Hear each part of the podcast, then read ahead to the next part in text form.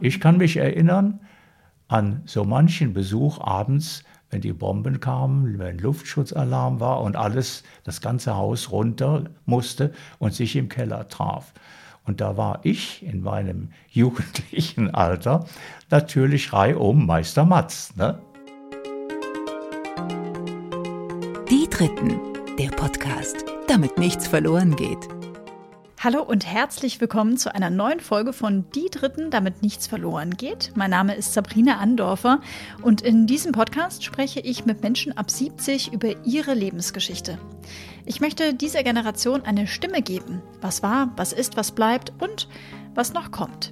Ich möchte, dass diese Menschen ihre Lebenserfahrung mit euch und mit mir teilen, damit wir für unser Leben etwas mitnehmen können und vor allem damit von diesen einzigartigen Geschichten nichts verloren geht. Bevor es mit der neuen Folge losgeht, möchte ich euch noch kurz den Supporter vorstellen. Und das ist heute die Allianzagentur Dusti und Zollmann.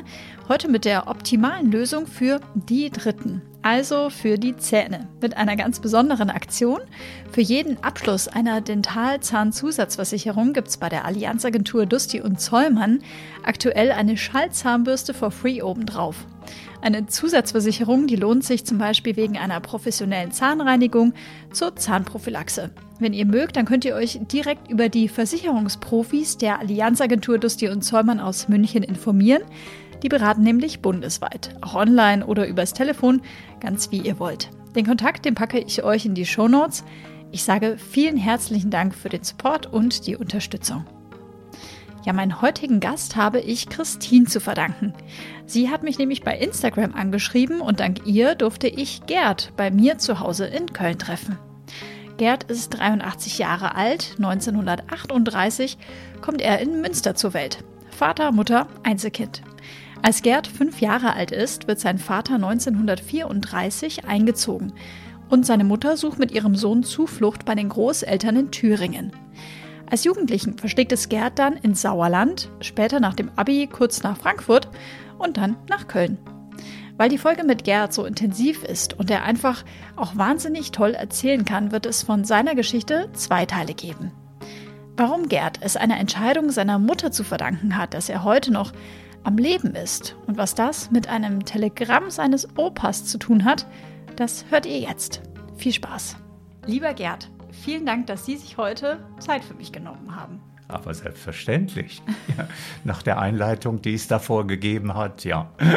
Man muss dazu sagen, wir beide kennen uns nicht. Wir haben uns jetzt gerade eine halbe Stunde zum ersten Mal persönlich ähm, kennengelernt, haben aber schon ein, zwei, dreimal, glaube ich, inzwischen telefoniert, um einen passenden Termin zu finden, denn Sie sind auch mit 83 noch recht fit, machen wahnsinnig viele Dinge. Ich weiß von Ihnen schon, aus dem Vorgespräch, Gerd, dass Sie eine riesengroße Sammelleidenschaft haben. Und Sie haben gerade so einen lustigen Spruch gesagt. Eine gute Freundin hat das zu Ihnen gesagt. Mensch, Gerd, das ist doch toll, dass wir im Alter unseren Egoismus ausleben können. Ja, schön. Was hat es mit diesem Spruch auf sich? Ist das jetzt so eine neue Lebensweisheit für, ich sage jetzt mal 80 plus? Ja, gut, man, man erlebt manche Dinge jetzt in, in diesem Alter, sagen wir, ein bisschen bewusster und ist auch dankbar dafür, dass man noch so vieles machen kann. Früher lief das einfach so ab, zwangsläufig im Büro, im Berufsleben und so weiter. Aber heute, jetzt nachdem ich also auch von Nebenverpflichtungen als Rentner oder was vollkommen frei bin, ist es irgendwie ein richtig schöner letzter Lebensabschnitt. Oh. Das ist schön zu hören. Das ist schön zu hören, Gerd. Bevor wir noch mal ein bisschen darauf zu sprechen kommen, was Sie denn alles noch so in Ihrem letzten Lebensabschnitt so treiben, reisen wir einmal zurück.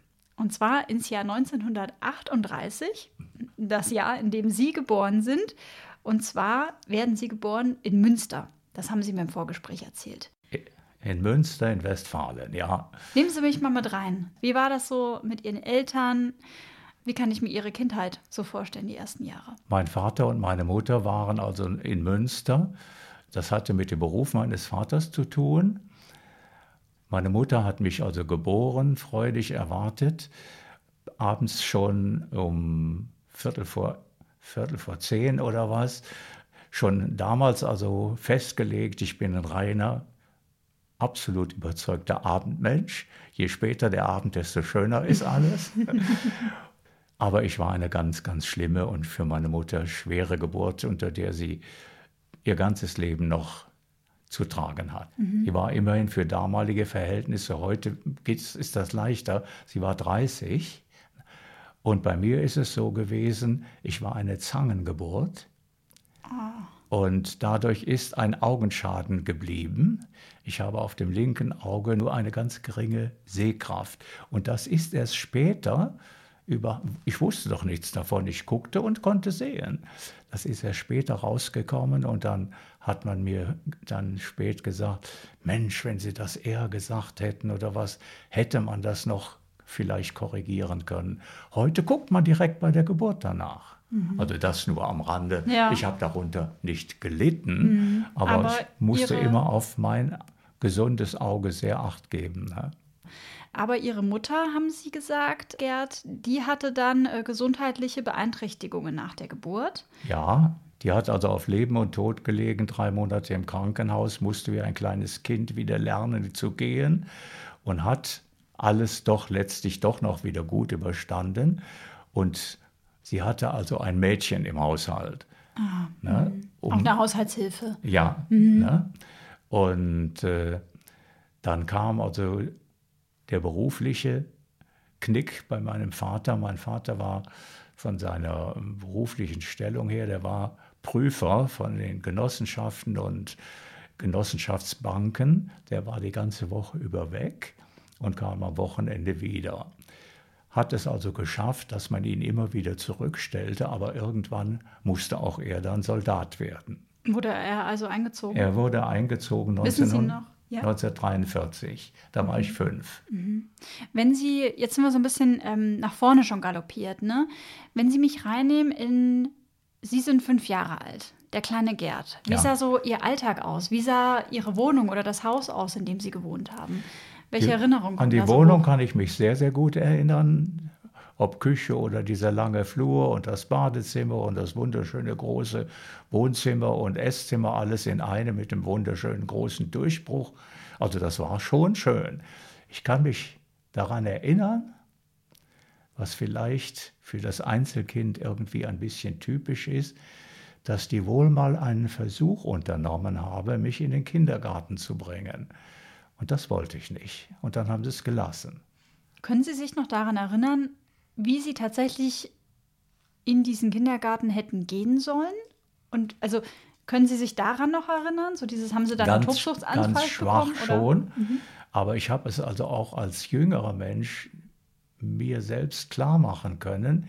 Ich war völlig bezogen auf meine Mutter, auch auf das Mädchen, was bei uns kam, mit dem man als kleines Kind natürlich ein gutes Verhältnis hatte. Ne? Und der Vater war ja nur am Wochenende da und dann manchmal noch kurz und mit viel Arbeit und so weiter. Und auf einmal kam ich und um mich herum waren 20, 30 Kinder oder was. Da hat sich in mir was gesträubt. Mhm, mh. Ich weiß nicht, ob man das nachvollziehen kann, aber es war so. Und ich kann mich also an Münster insofern noch gut erinnern. Ich war 40 in Münster, ich war 41 in Münster, ich war 42 in Münster. Und Münster, das haben viele in Deutschland gar nicht so verinnerlicht, ist eine der am meisten bombardierten Städte in Deutschland gewesen.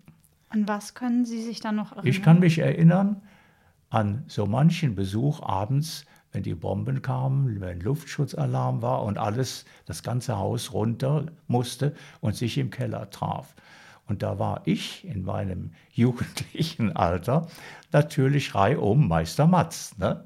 Ja? ja, das heißt, Sie, ja. Sie, der kleine Gerd, haben ja, dann da irgendwie Spielchen gemacht und Ach echt? Ja. Das heißt, Sie hatten keine, ich würde davon ausgehen, man hat im Zweifel Angst oder Nein, überhaupt ein Gefühl nicht. der Beklemmung. Nein. Ne? Für Sie Nein. war das ein großer Spaß? Ja, ja, ja Spaß. Also für ja, Sie ja. persönlich ja, jetzt für mich war es ja, ja. Hm. Wie gesagt, ich bekam so viel Aufmerksamkeit von Männlein und Weiblein, das war schön.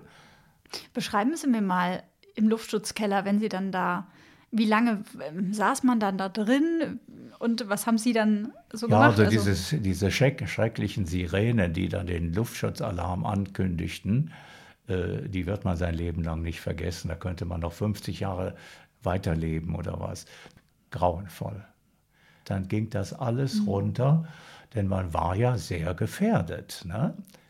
Und wir kommen sicher später ja darauf, dass es für mich und mein, für meine Mutter und für mich und die anderen im Haus absolut den Tod bedeutet hätte, wenn wir nicht weggezogen wären. Ne? Durch die Umstände, da sprechen wir ja sicher gleich mal nochmal drüber. Mhm. Da, wo wir gewohnt haben, da ist nicht ein Stein auf dem anderen geblieben. Denn wir sind 43 weg und dann kamen noch 44 und 45. Ne? Also nochmal zwei Jahre. Unvorstellbar. Mhm. mhm.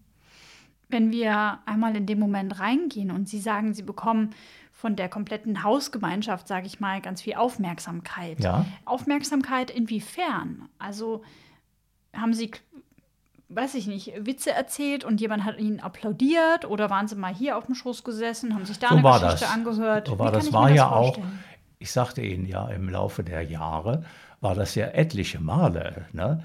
Und von daher habe ich natürlich auch einige bleibende Erinnerungen. Ne? Mhm. Gibt es eine prägnante Erinnerung, bevor Sie dann aus Münster weg sind, ähm, ja. die Sie mit mir teilen wollen, wo Sie sagen, die haben Sie bis heute gefühlt so vor Augen, als wäre es gestern gewesen? Das wäre übertrieben. Das ist dann doch zu lange her. Ne? Mhm. Mhm. Und gibt es eine Erinnerung, wo Sie lange dran zu knabbern hatten? Vielleicht dann als ja, junger Gerd, der irgendwann 10, äh, 11 Jahre alt wird oder vielleicht auch ja, 17, 18? Ja, das gibt es. Es gibt eine Erinnerung, die ich nie vergessen werde, als wir dann bei den Großeltern in Thüringen waren und wo ich mit anderen zusammen am Spielen war. Das war dann, als Sie ähm, quasi schon evakuiert wurden nach Münster? Nach, nachdem wir von Münster weggezogen genau, sind. Zu den Großeltern. Ne? Zu den mhm. Großeltern. Mhm. Und das äh, bleibende Erlebnis war, dass wir am Spielen waren und auf einmal kamen Tiefflieger. Und einer sagte, rief noch oder was, nee, das sind unsere. Und in dem Moment konnte man sehen, wie oben die Bomben ausgeklingt wurden. Da sind wir nur alle, wie wir waren, in den nächsten oder übernächsten Hausflur rein geflogen. Und das Haus meiner Großeltern ist, wenn auch Gott sei Dank nicht schwer, aber immerhin mit bombardiert worden. Das war etwas, da konnten Sie gerade mal ebenso rüber gucken. Ne? Mhm.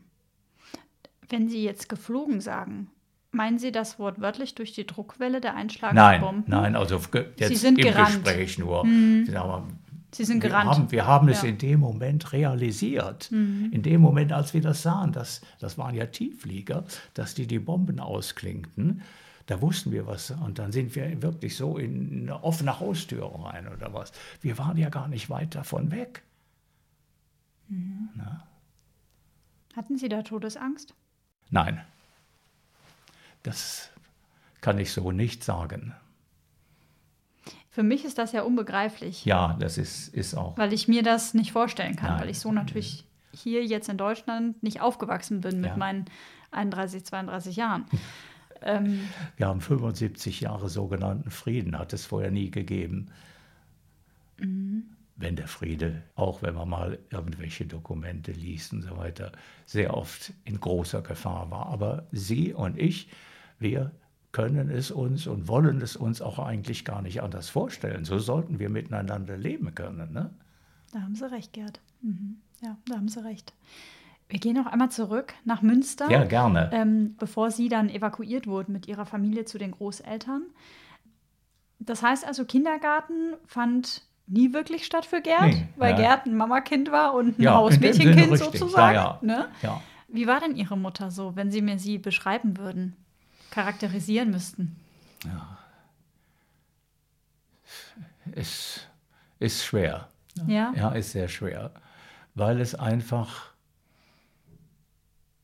sag mal, wenn ich jetzt äh, mit Mutter in Münster vielleicht noch zwei, drei Jahre länger gewesen wäre, könnte ich Ihre Frage besser beantworten. Ne? Ich weiß nur, jetzt ohne in dem Sinne, Sie haben das vollkommen richtig gesagt. Ich war natürlich auf meine Mutter bezogen, weil, weil der Vater, das hat der Vater dann auch manches Mal gesagt und so weiter, nicht böse, ne? Äh, die ganze Woche nicht da war. Ne? Aber ich habe ein unendlich vertrauensvolles und liebevolles Mutti-Verhältnis gehabt. Ne? Mhm. Warum ist es schwierig, sie dann zu beschreiben oder zu charakterisieren? Ja. Ich meine, so ein Gespräch, wie wir es jetzt führen, hätte man irgendwie früher schon mal führen müssen. Da hätte man mal vielleicht mehr darüber nachgedacht. Ne? Man war einfach in dem Sinne, ohne dass ich das so empfunden hätte als Kind, einfach morgens, mittags, abends, nachmittags Mutti. Mhm. Ne? Ja, ja. Ist das denn, sind das denn ähm, positive Gefühle? Absolut. Das ist gut. Ja, also ich, würde, ich würde sagen, äh, das sagen hoffentlich viele von ihrer Mutter, aber ist ja nur nicht in jedem Fall so möglich. Also, dass meine Mutter später verhältnismäßig früh gestorben ist unter schlimmen Umständen, ist für mich gut erträglich gewesen, weil es aufgrund dieser Veränderungen nicht mehr meine Mutter war. Sonst wäre es für mich grauenvoll gewesen. Ja. Mhm, mh, mh. Vielleicht kommen wir da später nochmal drauf ja, zu sprechen. Natürlich. Je nachdem, ich ob Sie das. Entschädigung äh, bekommen, dass wir, mein Vater und ich dann und dann Käthe noch später dabei, unendlich lange zusammen sein durften. Und das war von der anderen Seite wieder her. Einzigartig. Ja, man muss erwähnen, Käthe, das haben Sie mir im Vorgespräch erzählt, ja. ist Ihre ähm, ja, quasi Dauerlebensgefährtin ja. äh, sozusagen, ähm, weil Sie ge gemeinsame 40 Jahre ja. zusammen durchs Leben äh, gegangen sind, auch ohne den äh, Trauring. Darauf kommen wir auch noch zu sprechen. Ähm, wenn Sie sagen, Ihr Vater war selten da, an den äh, Wochenenden meistens nur, musste auch ja. da viel arbeiten, ähm, können Sie Ihren Vater mir ein bisschen beschreiben, wenn er dann da war, wie er so war? Also war er der ja, ruhige Typ? Hat er sie viel mitgenommen und gesagt, jetzt hier, Junge, bringe ich dem kleinen Gerd mit vier, fünf Jahren irgendwas Wichtiges mein bei? Mein Vater war sicherlich von seiner Grundeinstellung her relativ streng. Das habe ich also dann auch später im Sauerland erlebt. Ne? Mhm. Aber in einer Art und Weise, die ich auch damals schon, sagen wir, doch einigermaßen nachvollziehen konnte. Und er hätte mich, weder meine, meine Mutter noch mein Vater hätten mich jemals irgendwie geschlagen oder sonst wie gezüchtigt. Ne? Was ja zur damaligen Zeit, muss Absolut. man leider sagen, eher üblich war, als dass ja. es die Ausnahme war. Ne? Das heißt also, um zurückzukommen auf Ihren Vater, ja. der war doch recht streng, aber ja. so in dem Sinne, dass man sagt, ähm, ich sage das Klischee, was ich jetzt kenne, äh, Besteck ordentlich halten, wenn man zu Tisch sitzt, äh, sich ähm, schon, Hallo so, und ja, ein bisschen äh, so. Das, also das Höflichkeit schon. gegenüber anderen Menschen, pünktlich so. Ja, und ich habe also sicherlich von ihm und von meiner Mutter eine ganze Menge gelernt im Anfang, wenn man jung ist bekommt man es ja in dem Sinne, ich sage es jetzt mal ein bisschen bewusst in Anführungsstrichen, aufoktroyiert. Aber es war einfach ja ein Lernprozess. Und wenn Sie oder ich etwas beigebracht bekommen haben, hat es Ihnen vielleicht im Anfang nicht gefallen. Aber es gibt dann natürlich dann doch auch manches, wo man älter geworden ist, wo man dann gesagt hat, oh, es hat doch irgendwie einen sinnvollen Grund gehabt. Ne? Haben Sie ein konkretes Beispiel? Was haben Sie damals gehasst und was haben Sie im Alter erst äh, wertschätzen gelernt? Das alles so nach dem vorgelegten und festgelegten zeitlichen Einheiten und Rhythmen ging oder was. Einfach mal, wie man so schön sagt, anders machen. Nicht immer, aber heute mal wieder den Stachel löcken, wie es so schön heißt. Ne? Mhm, mhm. Das heißt also, wenn ich jetzt das richtig interpretiere, als ähm, Gerd klein ist und ein kleiner Junge ist, ist alles sehr nach Schema F. Ne? Ja. Standard ja. und pünktlich ja. und ne, alles hat so seinen Rhythmus. Pünktlich, ordentlich mhm. und alles so. Das kam Ihnen vielleicht im Alter auch zugute oder im Laufe Ihres Lebens zugute? Ich sage ja, das eine oder andere mhm. hat man dann auch gerne bewusst übernommen. Ne? Mhm. Weil man dann die entsprechende Lebenserfahrung dazu hatte. Die da muss man ja nicht für 60 oder 70 werden. Ne? Nee, das stimmt. Mhm. Wir gehen einmal, Gerd. Sie haben Ihre Eltern so ein bisschen beschrieben. Sie wachsen als Einzelkind auf in Münster. Wie war das denn, keine Geschwister zu haben für Sie? Weil ich ähm, saß jetzt ja schon einigen Herren und Damen gegenüber, über 70, und die meisten haben mehrere Geschwister. Ja, das ist ja auch normal. Wie war das denn für Sie? Ich habe ja gesagt, glaube ich, vorhin, äh, dass mein Vater und meine Mutter sicherlich zwei, drei Kinder mehr bekommen hätten. Ne? Einfach von ihrer Grundauffassung her. Ich kannte es nicht anders. Und ich hatte keine Vergleichsmöglichkeiten, weil ich ja in diesem Münster, in dieser Straße, wo wir wohnten, und Kriegszeit einfach mehr oder weniger auf Wohnung und Mutter und auf Sefi oder wer gerade äh, da war, fixiert war. Ich habe das nicht vermisst. Mhm. Wenn Sie mir, Sie haben es gerade angedeutet, Gerd, das zerbombte Münster oder die, die zerbombten ja. Straßen ähm, beschreiben, was sehen Sie, wenn Sie aus Ihrer Haustüre rausgehen? Was haben Sie als Kind gesehen mit, ich sage jetzt mal, vier oder fünf Jahren? Ja, es war natürlich eine gewohnte Umgebung und so oft bin ich gar nicht rausgekommen.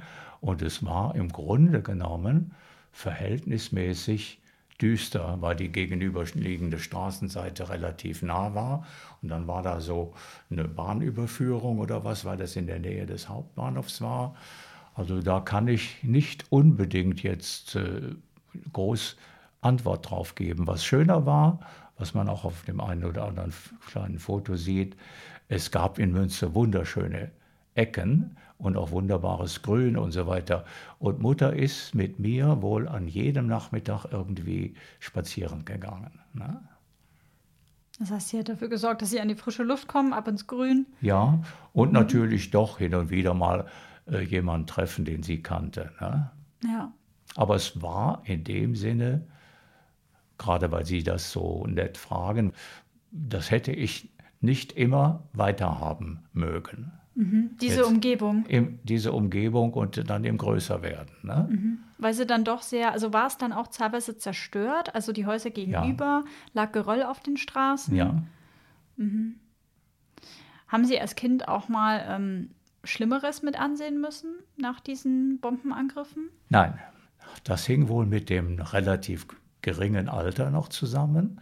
Und in der schlimmen Phase waren wir ja nicht mehr da.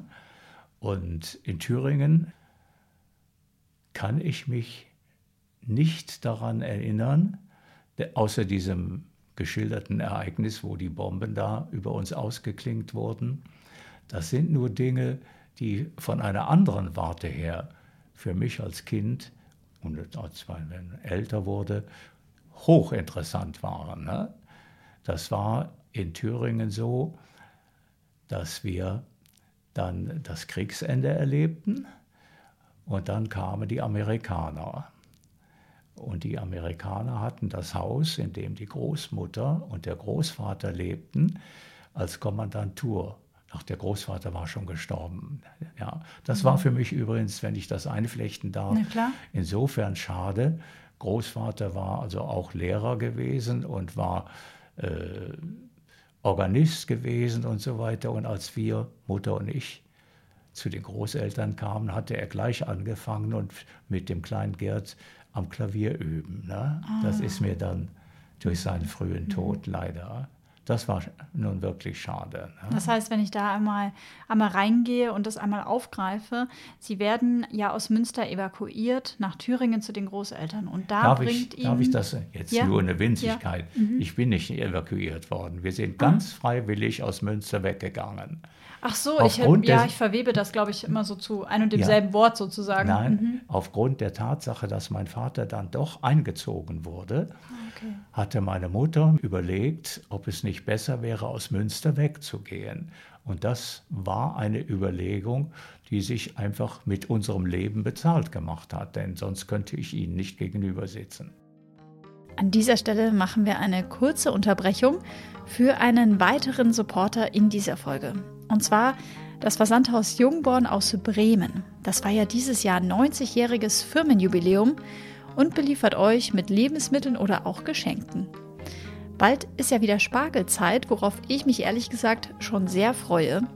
Über Jungborn könnt ihr euch regionalen norddeutschen Spargel direkt nach Hause schicken lassen. Das Besondere, der Spargel wird erst geerntet, wenn ihr auf Bestellen geklickt habt. Ist also super nachhaltig und wenn ihr jetzt, wie ich, Lust auf Spargel habt, dann könnt ihr euch sogar ein wenig Geld sparen, wenn ihr online die dritten 3.3 eingebt. Den Link packe ich euch in die Show Notes. Ich sage vielen lieben Dank für die Unterstützung und jetzt weiter zu Gerd. Mein Großvater hatte, das muss ich vorweg schicken, Entschuldigung, vielleicht können Sie das anders einbauen. Mein Großvater hatte ein Telegramm geschickt. Man hat ja kein Telefon oder was. Ne? Ja. Erzählen Sie das heute mal. Mhm. mhm. Der hatte ein Telegramm geschickt. Mutter solle sich überlegen, ob sie mit mir kommen wolle. Die hatten eine sehr schöne große Wohnung. Sie würden sonst Einquartierung bekommen. Und dann hat Mutter überlegt und hat mit meiner Tante überlegt und äh, haben sich entschlossen, zu Oma und Opa zu ziehen mit mir. Und dann hatten meine Tante und meine Mutter noch so irgendwie im Umkreis von Münster eine ganze Menge von Wäsche und Porzellan und so weiter hingebracht. Und dann sind wir ins Eichsfeld gezogen. Ne? Mhm, nach Thüringen. Das heißt also, Sie sind bewusst weggezogen, als es in Münster zu schlimm war mit den Bombenangriffen? Ja, und oder Mutter sagen wir mal, es war auch ja. abzu, abzusehen. Mhm. Ne? Mhm. Der Hintergrund war mhm. aber natürlich die Situation in Münster. Aber der Hintergrund war, äh, der Großvater und die Großmutter, überlegt euch, ob ihr nicht kommen wollt. Ne? Hier ist es sicher. Wenn das nicht gekommen wäre, wären Mutter und ich wahrscheinlich zwangsläufig in Münster geblieben. Ne? Mhm. Mhm. Wäre mein Leben sehr kurz geworden. Wenn wir jetzt einmal einen Zeitsprung machen, waren Sie später nochmal in Münster und haben dann Ihr zerstörtes Zuhause, wo Sie die ersten Jahre aufgewachsen sind, gesehen? Oder ja, wissen Sie? Ja, ich, mit, ich bin öfter mal in Münster gewesen und habe auch dieser Tage noch mit jemandem vereinbart, dass ich mal zu ihm kommen möchte, um mal für mich Abschied zu nehmen von Münster. Aber äh, ich habe mir das angeguckt. Ne? Aber das waren ja nur noch Bruchstücke. Ne? Es war alles da völlig, völlig bombardiert. Mhm. Ich glaube, Münster ist also zu über 80 Prozent oder was bombardiert worden. Ne? Das heißt also, wenn wir einmal weitergehen in bessere Zeiten, Gerd. Sie ähm, ziehen also mit ihrer Mutter zu den Großeltern mhm. und diese Zeit in Thüringen ja. ist dann für Sie eine bessere Zeit gewesen, obwohl der Papa nicht da war? Absolut. Es war, wenn ich das so, klingt ein bisschen sehr pauschal, aber es ist einfach nicht anders zu formulieren, als ich da sagen müsste, auch bezogen auf heutige Generationen von jungen Menschen. Es war eine traumhaft schöne Kindheit. Erzählen Sie mal. Wie sah so ein typischer Tag aus, damals dann mit, ja, ich sag mal, vielleicht fünf, ein, sechs einfach, Jahren? Einfach weil das so eine kleine Kreisstadt war, Heiligenstadt weil ich dann äh, im Haus meinen besten Freund hatte. Wir waren von morgens bis abends zusammen. Und weil im Umkreis so viele Möglichkeiten waren, in unmittelbarer Nachbarschaft unseres Hauses war ein Bahnhof eine Seitenstation, die aber natürlich damals befahren wurde. Sie können sich vorstellen, was es hieß für so junge Fetzen wie uns. Mein Freund hatte auch noch einen Bruder, der zwei Jahre größer war und noch einen, der ein Jahr jünger war oder was was das für eine Faszination hatte, am Bahnhof zu spielen. Mhm. Stellen Sie sich das mal vor, in meiner Situation, sagen wir in den 40er Jahren oder was, wir durften zu denen auf die Lokomotive rauf und durften mit der großen Schippe oder was Kohlen in diesen glühenden Schlund der Lokomotive schieben und so weiter. Unvorstellbar. Ne? Also und so viele Dinge drumherum, die ja alle für uns praktisch nah beieinander lagen. Wenn man, kleine Beispiele nur, wenn man in der Nachbarschaft, da war ein Schreinermeister und mit dessen größerem Sohn oder was waren wir befreundet. Wir hingen dann ständig bei denen und denen musste ich immer mittags die Kartoffelschalen bringen weil die, die verfüttert wurden für die Tiere. Und wenn Gerd dann Kartoffelschalen zu Stützers brachte oder was, ward er nicht mehr gesehen. Denn er sollte ja nach Hause und Mittagsruhe halten. Ne? So. Dann lag Mutter im Fenster und rief, Gerhard, wo bist du? es war so was, sagen wir, Herrliches, die ganzen Jahreszeiten zu erleben. Und wenn mein Vater dann mal kam auf Besuch, in die Wälder zu gehen und Tannenzapfen zu sammeln oder sagen wir, im Herbst über die Stoppelfelder zu laufen und den Drachen steigen zu lassen. Oder in unmittelbarer Nähe war ein Kloster, ein Redemptoristenkloster. Und gerade in der heutigen Zeit, wo die Dinge ja alle so gerade im Gespräch sind, es war eine einzig schöne Zeit. Ich bin mit fünf Jahren der jüngste Messdiener geworden, den sie je hatten. Und das war so, weil ich ja noch klein war. Dann ging unter Umständen am Sonntag Oma um neun in die Kirche und Mutter ging dann um zehn oder was. Und Mutter nahm den Gerd an der Hand und Oma nahm ihn wieder mit nach Hause. Ne? es war einzigartig und vor allen Dingen, was wir da alles erlebt haben in einer unglaublichen Schar von Messdienern und so weiter. Und da war wirklich, Gott sei Dank, nie die Spur irgendwie eines Tuns, was nicht in Ordnung gewesen mhm. wäre. Ne? Sie spielen jetzt an auf äh, sexuelle Missbräuche. Ja, natürlich. Ja, ne? ja. Also das war eine solch mhm. tolle Zeit. Ich bin also Damals war das ja noch in der katholischen Kirche ganz anders. Die Missionare fuhren äh, die Woche über irgendwie über Land und machten da Mission. Und dann kamen manchmal oder was, wenn die wieder zurückkamen oder was, 10, 15 Patres und so weiter. Und die wollten dann alle eine Messe lesen oder was. Ich habe an einem Tag, nicht nur einmal, an einem Tag drei Messen gedient. Ne? Mhm. Hat Ihnen Spaß gemacht? Ja unendlich. Und dann wurden Exerzitien gemacht und ich weiß noch, wie meine Mutter mit einer Freundin und so weiter, dann waren die da und wir waren dann jeden Tag natürlich als Messdiener da und dann haben die für uns gesammelt und wir kriegten dann hinterher irgendwie zehn Mark geschenkt und so weiter. Es war, und was die im Garten mit uns für Feste gemacht haben, es war rundum schön. Ja? Und auch so verschiedene Bekannte mhm. und ein nahegelegene nahegelegenes Ausflugslokal können Sie sich nicht vorstellen und Ihre Zuhörerinnen wahrscheinlich und Zuhörer auch nicht. Es war einfach mitten im Wald, da ging man einen ganz wunderschönen Birkenweg, nur von Birken bestanden hin. Und dann waren sie da und dann war da ein kleines Häuschen und jeder brachte seine Butterbrote mit und dann konnten sie da einen Kaffee kaufen. Das war alles. Ne? So eine kleine Wirtschaft mitten im Wald. So ein ja. kleines Ausflugsziel.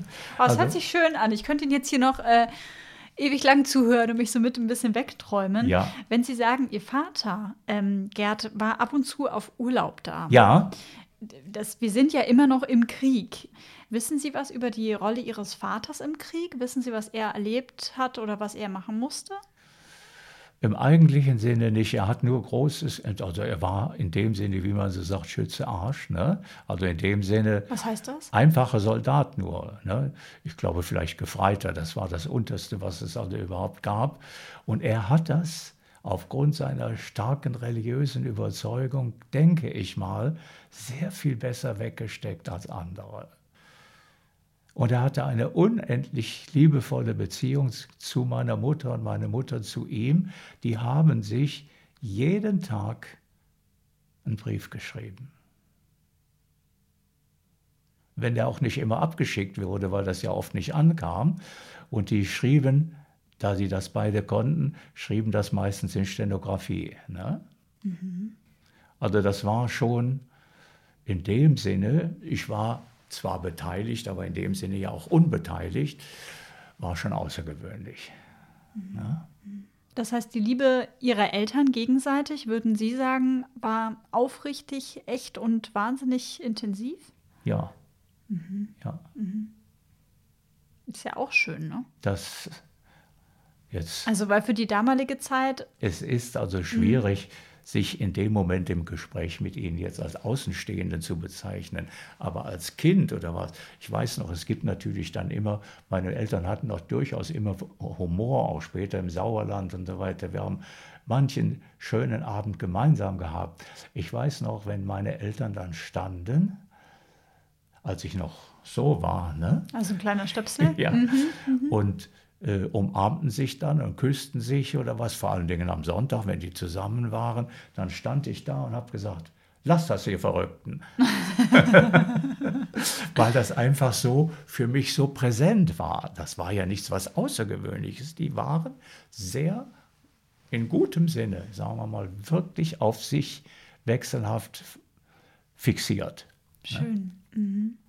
Hat Ihr Vater mal mit Ihnen über seine Erlebnisse während Nein, des Krieges gesprochen? Hat er nicht, wie so viele andere auch nicht.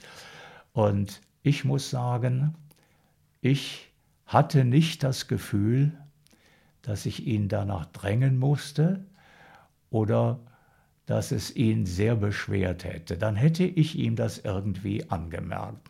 Er hat es natürlich, er war ja nun relativ alt, als er eingezogen wurde. Wie alt war er denn? 43, äh, da war er 40. Mhm. Na? Und er hat das irgendwie auch manchmal mit irgendwelchem Humor, Kommiss kommt von komisch und so weiter. Aber es war für meinen Vater, so wie der groß geworden war, natürlich einfach ein Wahnsinn. Die ganzen Umstände. Er hat aber, das muss man dazu sagen, wirklich großes Glück gehabt und ist nur in Gebieten gewesen, wo es nicht so schlimm war wie in Russland oder was. Ne?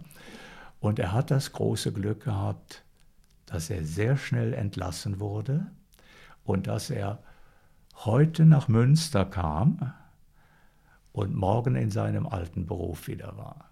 Mhm. Ja? Mhm. Nur war das dann umgekehrt, er war nicht mehr die ganze Woche weg und er bekam den Kreis Olpe. Also dann nach dem Krieg sozusagen. Nach dem Krieg, mhm, ne? Mhm. Und deswegen sind wir dann von Heiligenstadt da ins Sauerland gekommen. Genau, das heißt, wir haben quasi die Station Münster, ja. dann Thüringen bei den Großeltern ja. und danach ab ins Sauerland. Ja. Für Gerd also, und seine Familie. Ja, und wissen mhm. Sie, gerade nochmal auf Ihre Frage zurückzukommen, ja. die natürlich völlig berechtigt ist. Diese Zeit in Heiligenstadt war das, was sich eigentlich ein junger Mensch, was er ja normalerweise vorher nicht tut. Ich kann ja nicht sagen, ich bin jetzt sieben oder acht Jahre, jetzt träume ich mir mal die nächsten Jahre. Aber im Nachhinein einfach sagt, schöner geht nicht. Mhm. Hätte Sie das denn interessiert, Gerd, mit Ihrem Vater intensiver über den Krieg und über die NS-Zeit und diese ganzen Umstände mal zu sprechen? Nicht so unbedingt. Mhm. Ich glaube, da waren wir doch ein bisschen auseinander später. Mich hat das gut. Ich habe mit Vater darüber gesprochen und weil er ja auch äh, einen Bezug hatte zu diesem Kardinal von Galen in Münster, der ja den Widerstand da gegen die Euthanasie, also die Tötung von unlebenswertem Leben, wie die NS-Leute gesagt haben. Mich hat es, als ich anfing, sag mal, in die Schule zu gehen oder was, unendlich interessiert. Ich habe noch und noch gelesen, was mein Vater also auch natürlich sehr bewusst und auch gerne zur Kenntnis genommen hat. Das heißt, das also hat Sie dann schon Mich hat das ungemein fasziniert, ja. Mhm. Ungemein. Ich habe gelesen, noch und noch. Doku. Und dann konkret die Frage, wie konnte es dazu kommen oder warum? Natürlich. Ne? Diese Fragen. Mhm. Und es hat mich lange Was ist Zeit. Ihre Erklärung, Gerd? Die Erklärung, wie das ja, dazu gekommen ja, ist, ja. die ist, glaube ich, so vielschichtig, dass auch ich schon, der ja weit davon entfernt war, äh, das gar nicht letztlich kapieren konnte, weil man ja gesagt hat, sich gesagt hat und heute Sie als viel Jüngere es recht sagen, das kann doch gar nicht möglich sein. Die Umstände waren damals so und wir dürfen eines nicht vergessen, wo man hin und wieder mal drauf gestoßen wird. Auch ich denke oder habe zu selten daran gedacht, dass viele der Verhältnisse, die Sie und ich, ich auch schon lange Zeit als selbstverständlich hinnehmen, absolut noch gar nicht das so lange selbstverständlich sind. Denken Sie nur an solche Fragen die heute geht in eine andere Richtung, aber hat ja damit zu tun, Gleichberechtigung. Ja. Die ist bis heute nicht verwirklicht worden. Ja? Ja. Und wie viel, wie viel Dinge anderer Art, wenn man mal drauf gestoßen wird, lese ich das mit Faszination, irgendwie in der Zeitung mal ein besonderer Erinnerungstag oder was.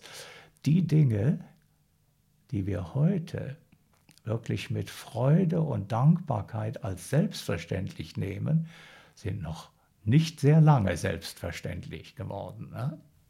Und von daher diese Situation nach dem Ersten Weltkrieg in eine totale Arbeitslosigkeit hineinkommen und dann kommt da jemand, kann man natürlich nicht nachvollziehen, weil man einfach zu viel Hintergrundwissen hat, kommt da jemand und verspricht denen alles Mögliche und wie viele auch von der sogenannten höheren Intelligenz oder was haben gesagt, na, der wird das schon machen. Ne? Mhm.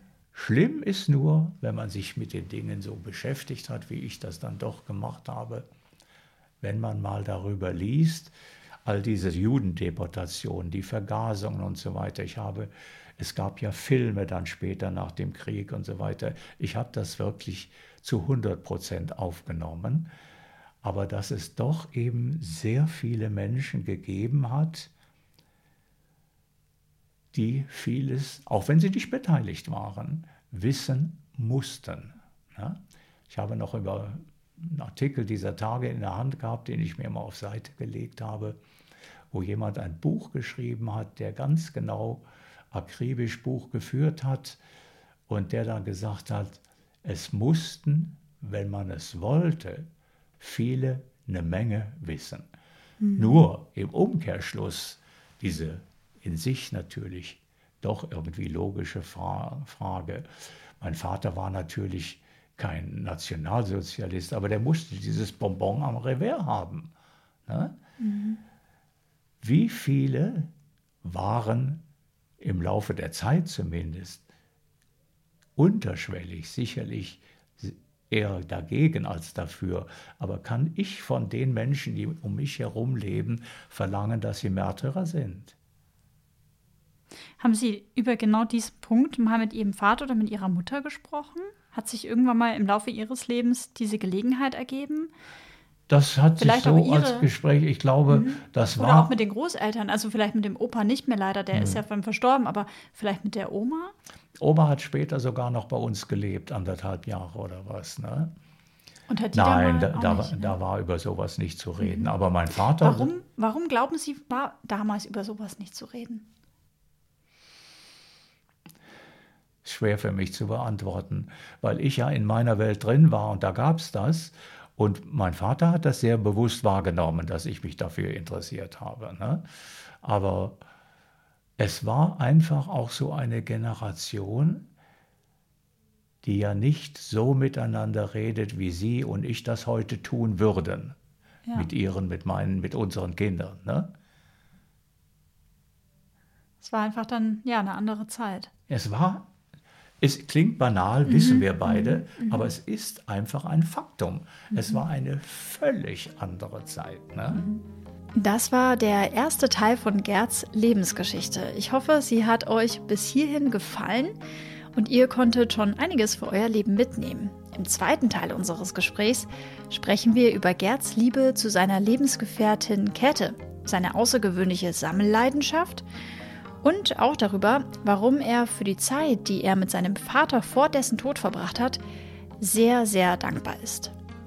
Wenn ihr noch Feedback zu meinem Podcast habt, dann abonniert am besten die Seite des Podcasts bei Instagram unter die Dritten der Podcast und schreibt mir dort eine Nachricht oder auch einfach eine E-Mail an die Dritten Podcast at outlook.de. Vielen Dank an dieser Stelle auch nochmal an meine Supporter für diese Folge, unter anderem die Allianzagentur Dusti und Zollmann aus München. Den Link zur Aktion und der Dentalzahnzusatzversicherung packe ich euch auch in die Show Notes. Schreibt mir, wenn ihr mögt, auch gerne eine Bewertung, am besten mit 5 Sternen bei Apple Podcast und schickt all euren Freunden, eurem Bekannten, eurer gesamten Familie einen Link zur Folge über WhatsApp oder per E-Mail. Solltet ihr noch jemanden ab 70 Jahren kennen, dann könnt ihr mir dazu auch jederzeit eine Nachricht schicken. Viele Grüße sage ich nach Österreich, Luxemburg, Spanien, Norwegen oder auch in die USA. Wir hören uns dann wieder in zwei Wochen. Passt gut auf euch und eure Liebsten auf und führt wunderbare Gespräche, damit nichts verloren geht. Eure Sabrina.